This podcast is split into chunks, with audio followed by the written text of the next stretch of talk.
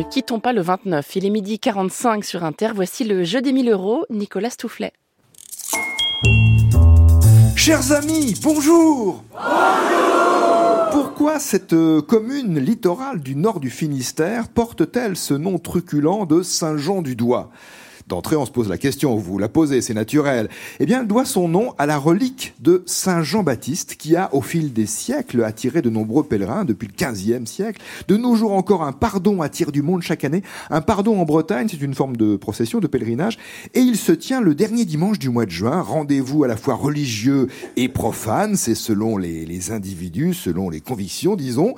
Et cette relique supposée d'une phalange de l'index de Saint Jean-Baptiste fait partie du très trésor de l'église, qui est riche en différentes pièces d'orfèvrerie. Église qui elle-même fait partie de ce qu'on appelle un enclos paroissial, qui compte, outre l'église, un oratoire, une fontaine, un cimetière et enclos dont le portail d'entrée est une sorte d'arc de triomphe au cœur du bourg de Saint-Jean-du-Doigt dans le Finistère.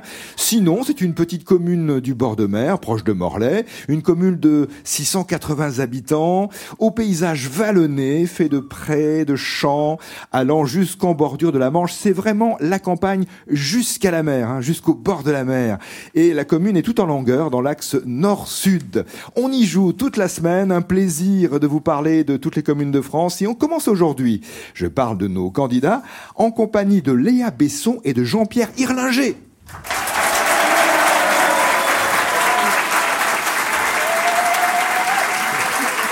Un public extrêmement nombreux dans cette salle casino de Saint-Jean-du-Doigt pour applaudir d'abord Léa. Bonjour Léa. Bonjour.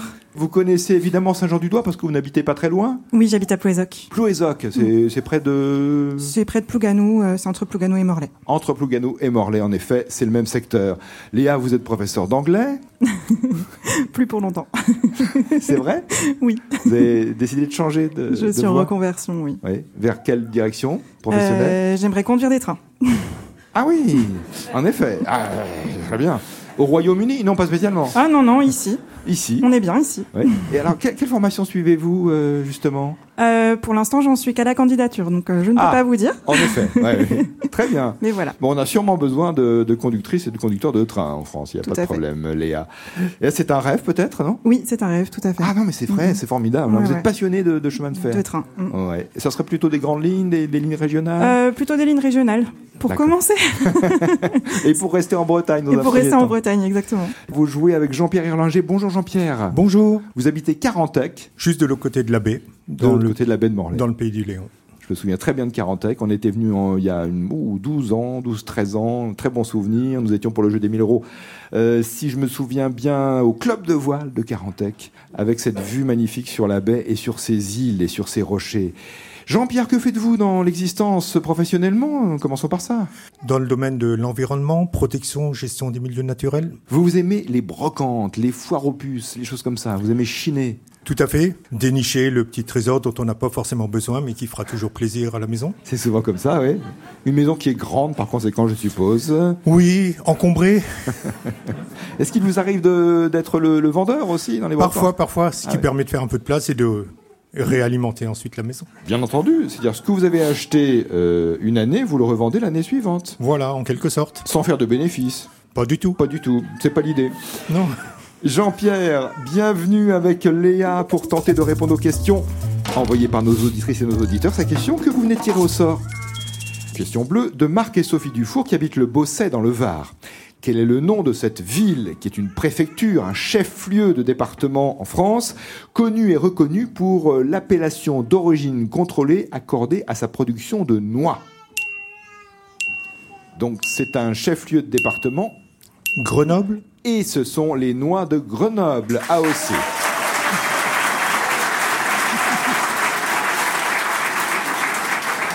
Autre question bleue qui nous vient du Morbihan.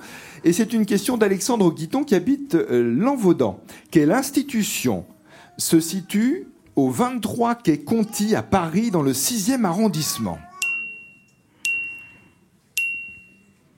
L'Académie? Elle en fait partie. Elle en fait partie et l'ensemble c'est Donc c'est un L'Académie de française Alors, ça, ça, ça compte euh, en effet euh, euh, l'Académie française. Ça, ça regroupe cinq académies. Et comment appelle-t-on cet ensemble? L'Alliance française. Ce n'est pas l'Alliance française. L'Institut de France. Ah oui, l'Institut de France. Mais bon, votre réponse n'était pas fausse parce que l'Académie française se trouve bien en effet à cette adresse. Mais la réponse que nous attendions et qu'attendait Alexandre, c'est bien l'Institut de France qui regroupe cinq académies, dont l'Académie française.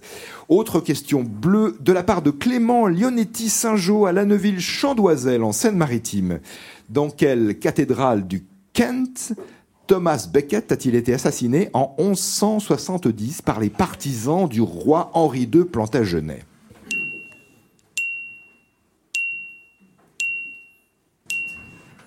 Canterbury? La cathédrale de Canterbury. Vous avez parfaitement raison. Le roi l'a fait assassiner par ses partisans. D'abord, euh, il était très proche euh, du roi.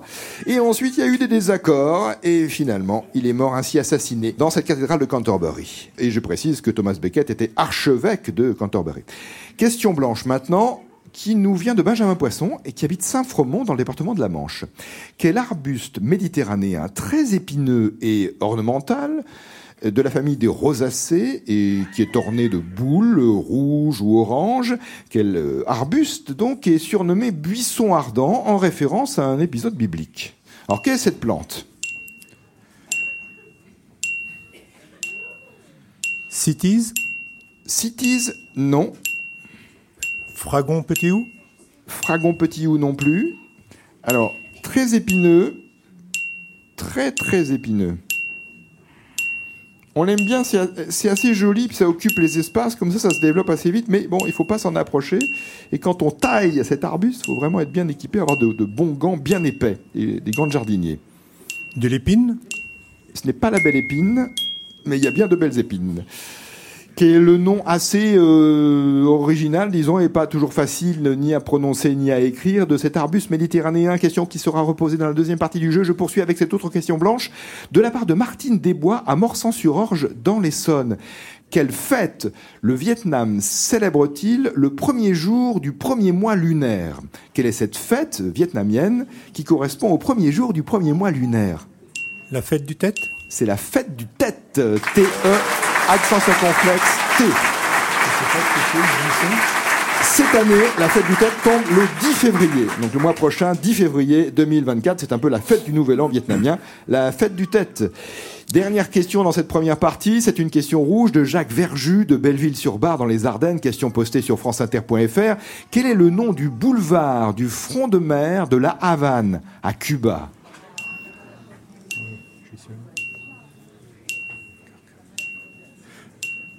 Le Malécon Bravo, vous avez raison. C'est le Malécon. Nous sommes sur France Inter avec Léa Besson et Jean-Pierre Irlinger qui ont répondu à 5 questions sur 6. Je vous repose donc une question avec une difficulté supplémentaire car votre temps de réponse sera réduit. Il n'est pas réduit euh, particulièrement aujourd'hui, hein. c'est-à-dire que c'est la règle du jeu. Quand je repose la question, vous le savez, vous n'avez droit qu'à une réponse en plus en 15 secondes maximum.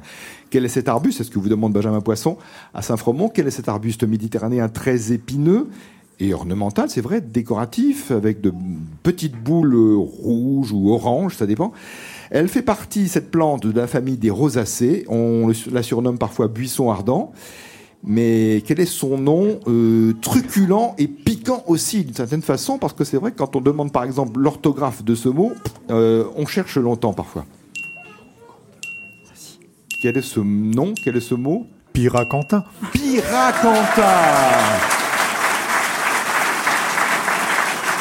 Orthographe, ça peut être le sujet d'une autre question.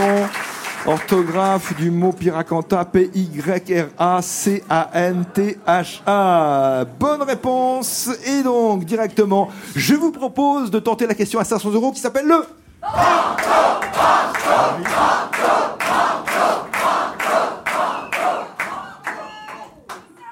Allons-y. Allons-y. Allons-y à la maison, ou allons-y à la radio, ou allons-y pour le banco, allons-y Allons-y pour le banco. allons-y pour le banco. Pour envoyer vos questions au 1000 euros, Rendez-vous à la page de l'émission sur franceinter.fr. Nous sommes pour jouer avec euh, Léa, future conductrice de train, plutôt des TER. Nous sommes avec Jean-Pierre, qui est un chineur et qui vient, par exemple, à Saint-Jean-du-Doigt en été pour euh, le marché opus, pour la foire opus. Tout à fait. C'est ça.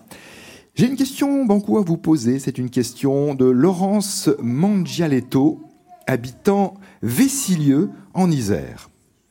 Quelle construction doit-on à Norman Foster, l'architecte, en France, entre 2001 et 2004 Attention, les années sont importantes, évidemment, parce que l'on doit à cet architecte d'autres réalisations, mais voici donc la question, ou plutôt euh, revoici cette question. Quelle construction doit-on à l'architecte Norman Foster en France? Donc construction réalisée entre 2001 et 2004.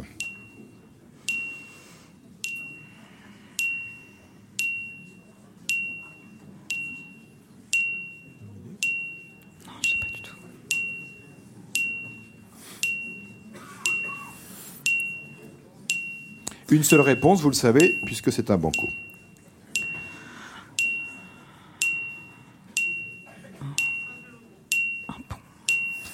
Sur Paris Vous inversez les rôles, vous me posez des questions. Je peux vous dire, je peux vous dire que ce n'est pas à Paris. Voilà. Je ne sais pas si ça va beaucoup vous aider. Entre 2001 et 2004. On en a beaucoup parlé.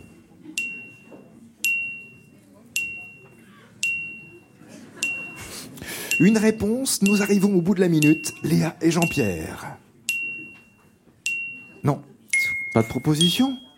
Aucune? Aucune idée. C'est vrai, pas, pas une idée de réalisation. Il y a beaucoup de mains qui se lèvent. Je vais peut-être demander à madame de, de me, venir me rejoindre. Ça sera plus facile, madame, si vous voulez bien faire le chemin euh, vers moi et vers cette scène de cette salle de Saint-Jean-du-Doigt dans le Finistère.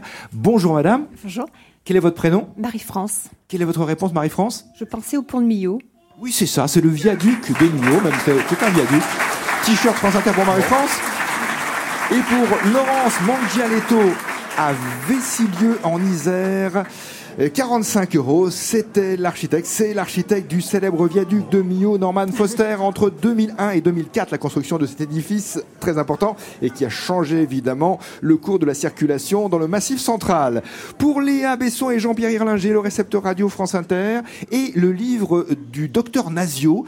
Euh, Le docteur Nazio est psychiatre et psychanalyste et il nous raconte 10 histoires de vie, de souffrance et d'amour euh, tirées de l'émission L'inconscient sur France Inter, coédition France Inter Bonne journée et à demain, si vous le voulez bien